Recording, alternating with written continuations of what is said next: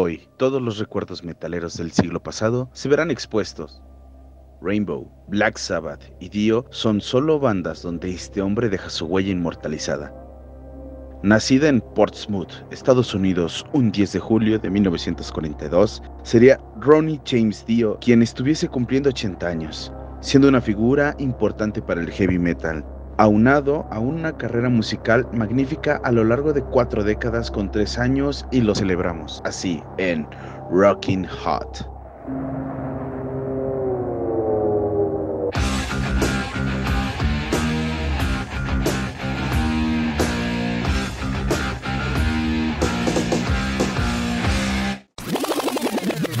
La historia.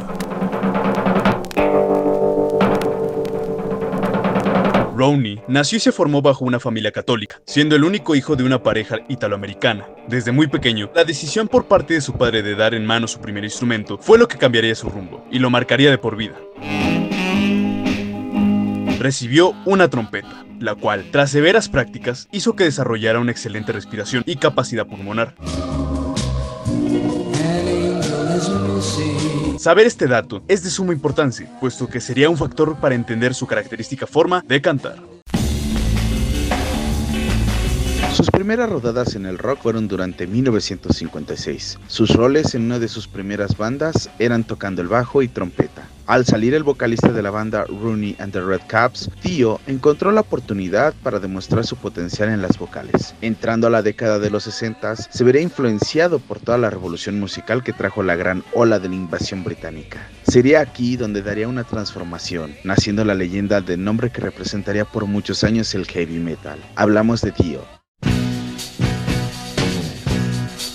Este nombre artístico surge gracias a la admiración de Rooney por un gángster llamado Johnny Dio. Entender esto es tener que recapitular los grandes éxitos musicales de quien fuera el hombre responsable de popularizar la mano con cuernos, un símbolo distintivo de todos los amantes del metal.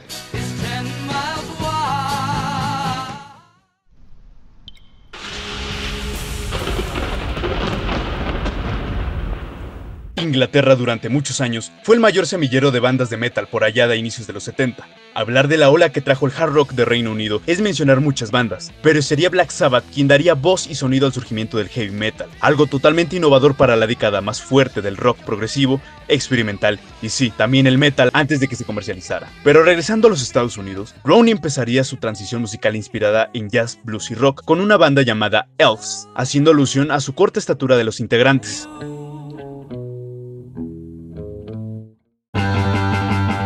Baterista Ian Peace y el bajista Roy Glover descubrirían a esta banda. De forma irónica, Deep Purple se volvió la chispa para llevarlos a otro nivel.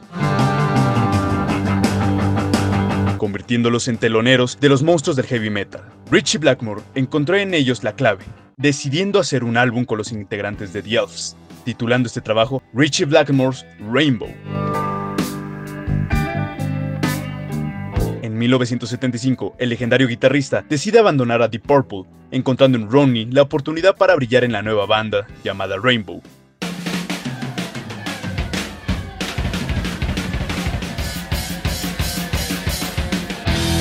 Donde podemos destacar los álbumes Rising de 1976, On Stage de 1977 y Long Life Rock and Roll de 1978. Después, en este mismo año, Dio abandonaría la banda porque Blackmore cambiaría de rumbo, sonando más comercial y dejando de lado la temática medieval que los distinguía.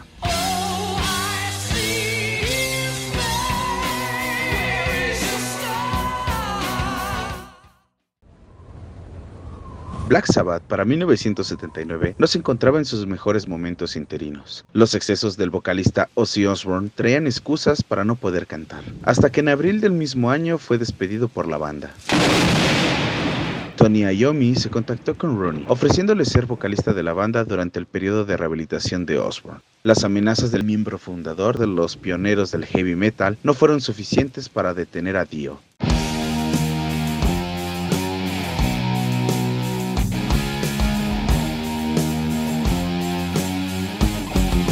Trajo consigo una etapa memorable para Black Sabbath. Es hasta el lanzamiento de Heaven and Hell de 1980 que Rooney logró dar fans nuevos a la banda, dejando de lado el sonido de los 70s para dar el cambio al de los 80s. Muff Rules y Dehumanizer son parte del repertorio de la estadía de Dio en Black Sabbath. Motivos como los comportamientos de Ayomi y los fans de antaño criticando a su nuevo integrante hicieron que Rooney abandonara Sabbath en 1982, solamente para aparecer brevemente en la grabación de Dehumanizer en el año de 1992.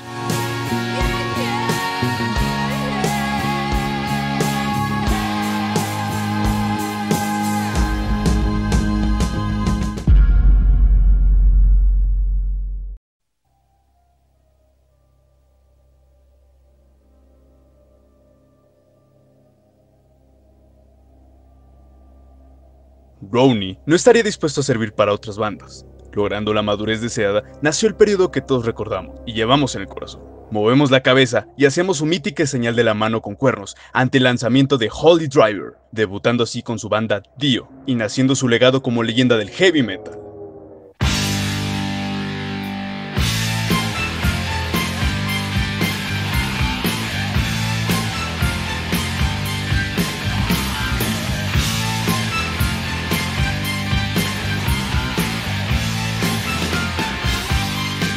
En su discografía, a partir de 1983, resaltan The Last in Line, Sacred Heart, Intermission and Dreaming Evil. Y en los 90, Look Up the Wolves, Strange Highways, Angry Machines y el directo Infierno Last in Life de 1998.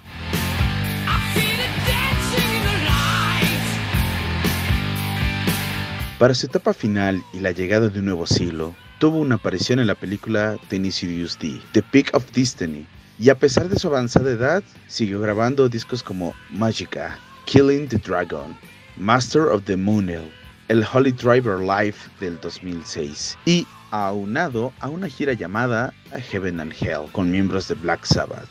Lamentablemente la persona que nos hizo conocer el paraíso con los ritos del infierno fallecería a causa del cáncer de estómago el 25 de noviembre del 2009.